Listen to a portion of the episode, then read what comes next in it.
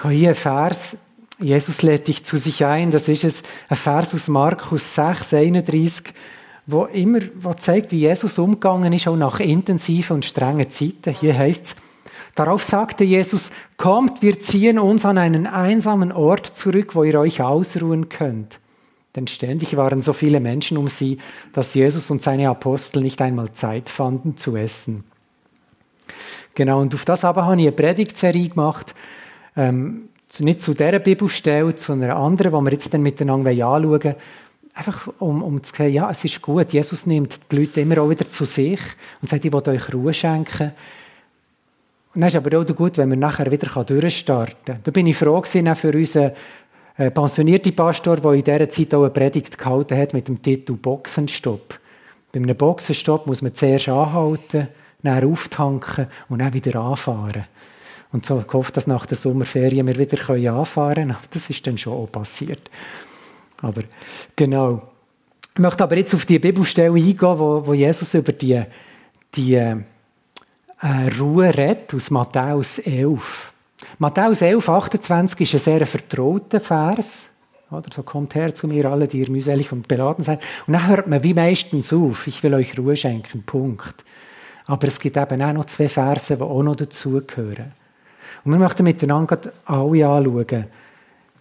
Hier schlagen wir auf auf Matthäus 11, 28 bis 30.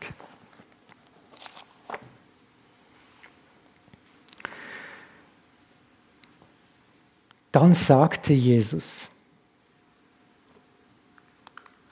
Kommt alle her zu mir, die ihr müde seid und die ihr schwere Lasten tragt. Ich will euch Ruhe schenken. Nehmt mein Joch auf euch, ich will euch lehren, denn ich bin demütig und freundlich, und eure Seele wird bei mir zur Ruhe kommen. Denn mein Joch passt euch genau, und die Last, die ich euch auflege, ist leicht. Yes, also bekannt. Und irgendwo verbindet sich in diesen Versen die Einladung, das Seelsorgerliche, mit dem Herausfordern. Ja, ich will, dass ihr ein Joch auf euch nehmt und von mir lehrt. Darf ich mit euch ähm, ein etwas machen? Seid ihr noch fit genug für etwas ein Kopflastiges? Geht's noch? Oder wollt ihr euch schnell strecken? So, jetzt kommt, jetzt kommt etwas, so, ich habe das halt noch so gern. Ich tue Bibel, Bibeltexte manchmal schon ein bisschen untersuchen darauf, wie sie die aufbauen. Und bei diesem Abschnitt ist mir aufgefallen, dass zweimal das Wort Ruhe vorkommt. Da, ich will euch Ruhe schenken. Und dann kommt die Ruhe nochmal. Und wenn so etwas vorkommt, dann leuchten bei mir so Lämpchen auf, nicht Warnlämpchen, sondern Freudelämpchen, wo ich merke, hey, da ist möglicherweise auch in diesem ganzen Satz so ein bisschen wie eine Struktur drin, fast wie ein Gedicht. Es ist ja so, im Hebräischen haben die auch Psalmen sind ja so Gedichte. Aber die sind nicht so, wie wir es kennen, dass sich am Schluss die Wörter durchreimen. Sondern sie, sie, sie haben andere Strukturen. Es gibt Psalmen, die einfach am Alphabet nachgehen, mit dem Anfangsbuchstaben. Und viele haben aber auch so Parallel, Parallelismen. Also man sagt, wie das Gleiche in einem zweiten Satz nochmal mit anderen Worten. Oder man tut das Gegenteil vom ersten Satz sagen, für die Bedeutung herauszuheben. Und eine Form von dem Parallelen ist auch der Chiasmus. Das heißt, es ist etwas, wo über das Kreuz so parallel ist. Und das sind inhaltliche Parallelen. Schau, ich das hier aufzeichnet, wie das jetzt bei unserem Abschnitt aussehen könnte. Zuerst ist eine Aufforderung, kommt. Schön rot rausgeschrieben. Und nachher haben wir blau, so, ihr seid müde, ihr seid Lastenträger. Aber ich will euch Ruhe geben. Nehmt mein Joch auf euch, lehret von mir. Und dann kommt so ein Denn. Das gibt so wie einen Mittelpunkt. Und auf einmal sagt, okay, der lehret von mir, ich bin sanftmütig und demütig. Und ihr werdet Ruhe finden. Und dann haben wir noch sanft so ein leichtes Joch und eine Last. Das hat dann inhaltlich noch interessante Bedeutungen. Schauen wir an, was dort hier im, im Blauen, äh, nein, was haben wir zuerst? Das Blaue, gell? Genau die Müden und Lastenträger. He? dann steht unten nachher gegenüber, dass Jesus ja auch eine Last hat für uns, aber eine sanfte Last und ein leichtes Joch oder umgekehrt. Die Last von Jesus ist leicht, sein Joch ist sanft. Die zwei Sachen stehen an gegenüber. Wir sind wie eingeladen bei diesem Satz, du kannst auswählen, welche Last du tragen willst. Deine eigene, die macht dich müde. Oder die von Jesus, die ist sanft. Noch kommt zweimal das mit der Ruhe, das ist grün. Und da ist mir aufgefallen, von, von der Form her, zuerst sagt er, kommt, ich will euch Ruhe schenken. Und nachher sagt er, ich bin sanftmütig und ihr werdet Ruhe finden. Es ist immer wie, die Ruhe, die Ruhe ist nicht das Hauptziel, sondern es ist einfach die natürliche Folge. Wenn wir zu Jesus kommen, werden wir natürlicherweise Ruhe finden. Und weil Jesus sanftmütig und demütig ist, wird, wird, werden wir auch Ruhe finden.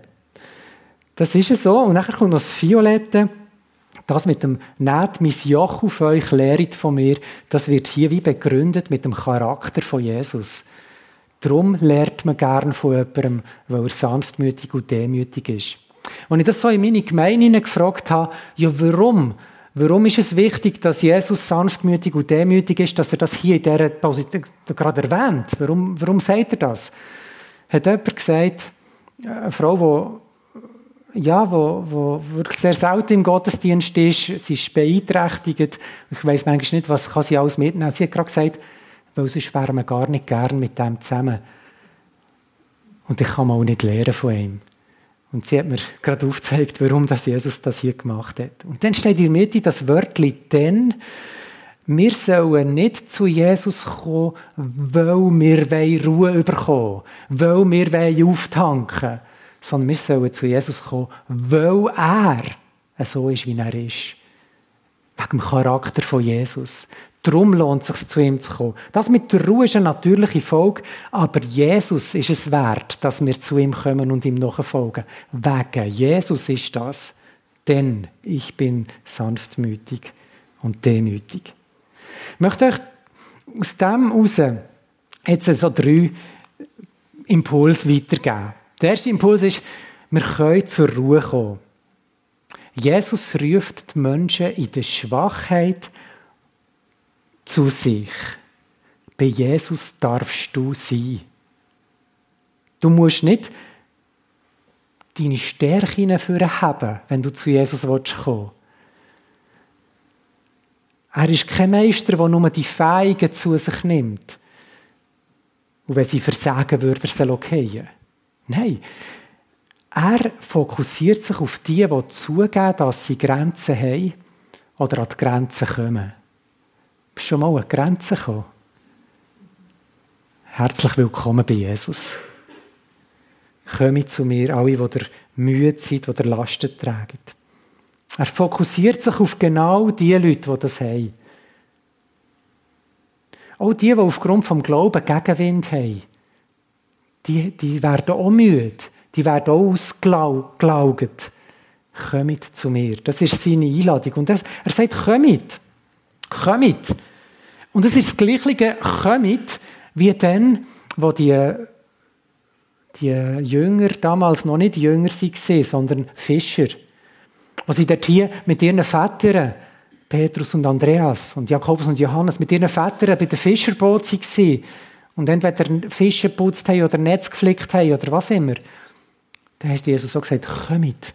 Es ist das gleiche Wort. Kommt. Dort hat er gesagt, kommt mir nachher, ich euch zeigen, wie man Menschen fischt. Und hier sagt er, kommt in eurer Müdigkeit, in euren Begrenzungen, lehret von mir. Ihr werdet Ruhe finden, aber lehret von mir und nehmt mein Joch auf euch. Irgendwie man sind wir manchmal, wenn wir so, so müde sind und auspowern und gar nicht mehr mögen, würden wir es am liebsten haben, einfach, dass Jesus kommt, dass er kommt. Aber er hat sich da getraut, auch der zu sagen, kommt, kommt zu mir, macht euch auf den Weg. Es ist ein Ruf in die Jüngerschaft. Wenn wir zu Jesus kommen, dann kommen wir mit unseren Lasten, aber er will uns Ruhe schenken. Und mir ist bei diesem Thema auch in Sinn gekommen, wie der Augustinus mal gesagt hat, mein Herz ist unruhig in mir, bis es Ruhe findet, oh Gott, in dir. Und genau das passiert. Darum ist die Einladung, stand auf, komm zu Jesus. Und wenn du Kraft nicht mehr hast, dann nimmt dich jemand an der Hand und führt dich zu Jesus. Gell, wir helfen einander. Der zweite Gedanke ist, Jesus zulassen. Und das ist in diesem Vers Matthäus 11, 28 bis 30 der zweite und der dritte Befehl. Der zweite Befehl ist, nehmt mein Joch auf euch. Und der dritte Befehl ist, lehret von mir. Und hier wird die Einladung zur Herausforderung. Also Jesus sagt nicht, nehmt euch Platz, sondern er sagt, nehmt mein Joch auf euch. Jesus sagt nicht, jetzt lasse ich dir einfach mal ein bisschen zu, sondern er sagt, lehr von mir. Und dann kommt das Bild vom Joch. Das Joch, das ist hier als ein Gespann denken, nicht einfach ein Komet, wo man einem Tier auf, auf ein Haus tut, sondern es ist als Joch gespannt denkt. Und das bedeutet, das ist ein erfahrener Ochs und ein unerfahrener werden zusammen eingespannt. Und der Erfahrene, der leitet den Jungen an. Der Erfahrene deutet dem Jungen an, nur nicht gesprengt, wir müssen den ganzen Tag. Der Junge hat das Gefühl jetzt hier schnell alles hin und her. Oder der Erfahrene sagt, schau, gerade in der Linie bleiben und nicht einfach einen zu noch ein bisschen Gräsli fressen. Das Joch, wie es hier bei den Tieren gebraucht wird, ist im Sprachgebrauch der Bibel immer auch wieder gebraucht worden. Und das bedeutet eine Herrschaft. Ein Joch ist eine Herrschaft. Über jemandem. So gibt es ein Joch über dem Volk Israel. Sie waren unter dem Joch der Ägypter, gesehen, der Sklaverei in Ägypten. Oder sie waren nachher unter dem Joch der Babylonier. Gewesen. Sklaven sind unter dem Joch von ihren Herren. Aber auch du kannst unter einem Joch sein, zum Beispiel unter dem Joch der Weisheit. Das wird auch positiv gebraucht. Die Weisheit soll Herrschaft über dich haben. Oder für junge Leute wird gesagt, es ist gut, wenn sie schon früh unter das Joch von Gott kommen, weil so erleben sie Gottes Güte. Klagelieder 3, 25 bis 27 kann man das nachlesen. Und so ist die Einladung von Jesus auch gemeint. Kommt unter mein Joch heisst, kommt unter meine Herrschaft. Kommt in mein Reich. Kommt dort, wo ich zu sagen habe. Kommt dorthin. Das ist eigentlich eine Einladung, auch unter einen Schutz von ihm zu kommen und an seine Seite. Wenn Jesus uns ein Joch auflegt, dann heisst das einerseits, dass er das erfahrene Tier ist und wir die Jungen. Und er sagt uns, nur nicht gesprengt, es muss lang haben. Ich zeige dir, was durchgeht, ich führe dich. Aber es bedeutet auch, gerade in einer Gemeinde, dass erfahrene Gläubige, wie auch Jüngere, können mit sich unter das Joch nehmen und ihnen zeigen, schau, so mache ich das. So lebe ich den Glauben im Alltag. So bin ich ein Ehemann. So bin ich ein Vater. Schau mir zu. Ich bete für dich, dass auch du kannst Jesus nachfolgen Also Leute jüngerschaftlich begleiten. Aber das Bild hat für mich noch eine andere Bedeutung. Also nicht, nicht eine andere Bedeutung, es zeigt noch etwas mehr. Stellt euch mal vor, dass der, zum Beispiel der der linke von diesen Ochsen, der hätte noch ein zweites Joch, wo dann hier aus dem Bild rausgeht und hier wäre da wär nochmal noch mal ein Tier. Aber eins, das nicht geführt wird. Könnt ihr euch vorstellen, was dann passiert mit dem Joch, mit dem doppelt Unterjochten? Ich glaube, es, es fängt ein bisschen an ripschen hier im Haus. Er hat ihnen Schürfungen. Und vielleicht würde er dann motzen und sagen, ja was, das Joch von Jesus ist leicht. Das ripscht ja ganz schön gewaltig. Aber wir alle wissen, warum das es ripscht. Weil er noch ein zweites Joch hat. Man sieht, das Joch bedeutet eine Herrschaft. Also fremde Jocher gibt es viel. Es kann jemand unter der Herrschaft vom Alkohol sein. Es kann jemand unter der Herrschaft von einer von einer Beziehung sein. Es kann jemand unter der Herrschaft vom inneren Wunsch sein, ich muss haben, ich muss haben, ich muss haben, ich muss haben. Oder unter der Herrschaft von, ich brauche Anerkennung, ich brauche Anerkennung, ich brauche Anerkennung.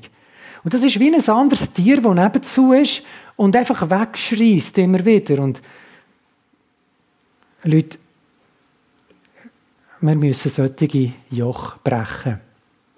Fremde Joch gehören gebrochen. Das zeigt das Bild auch. Das Joch von Jesus nehmen wir nämlich auf uns, weil er ist sanftmütig und demütig. Das sind die anderen Treiber nicht, die anderen Herrschaftsgebiete. Und ich erinnere noch einmal, die natürliche Folge ist, ihr werdet Ruhe finden für eure Seelen. Also das wollen wir doch.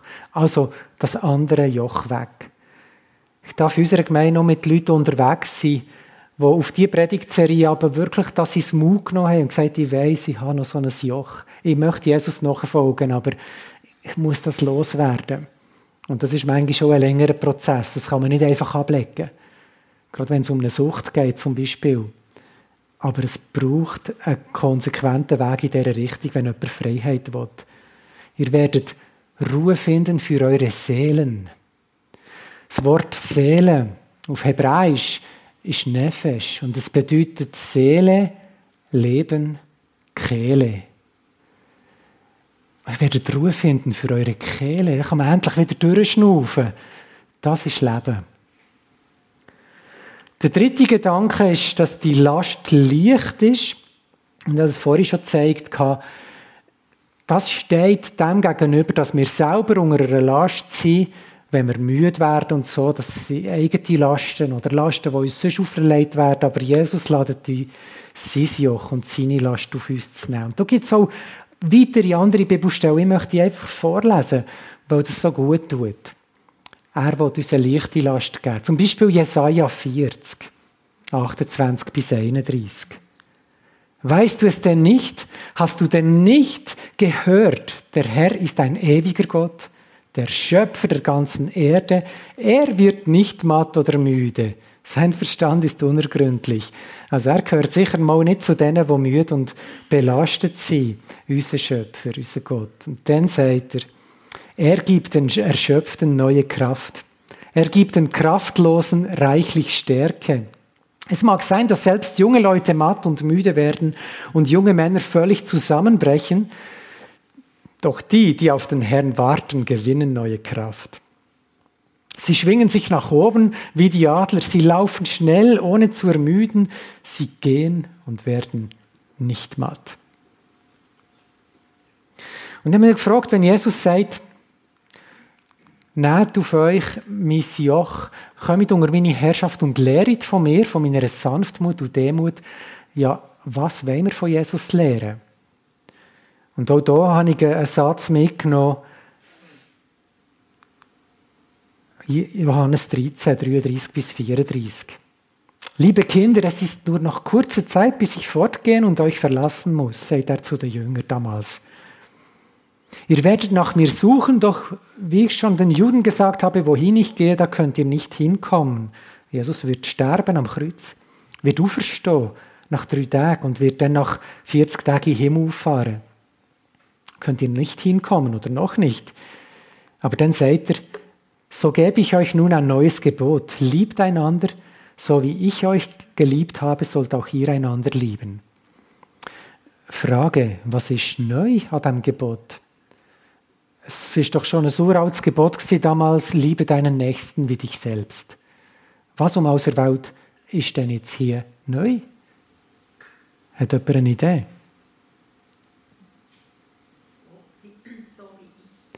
Wow, so wie ich euch. Das hat es vorher noch nicht gegeben.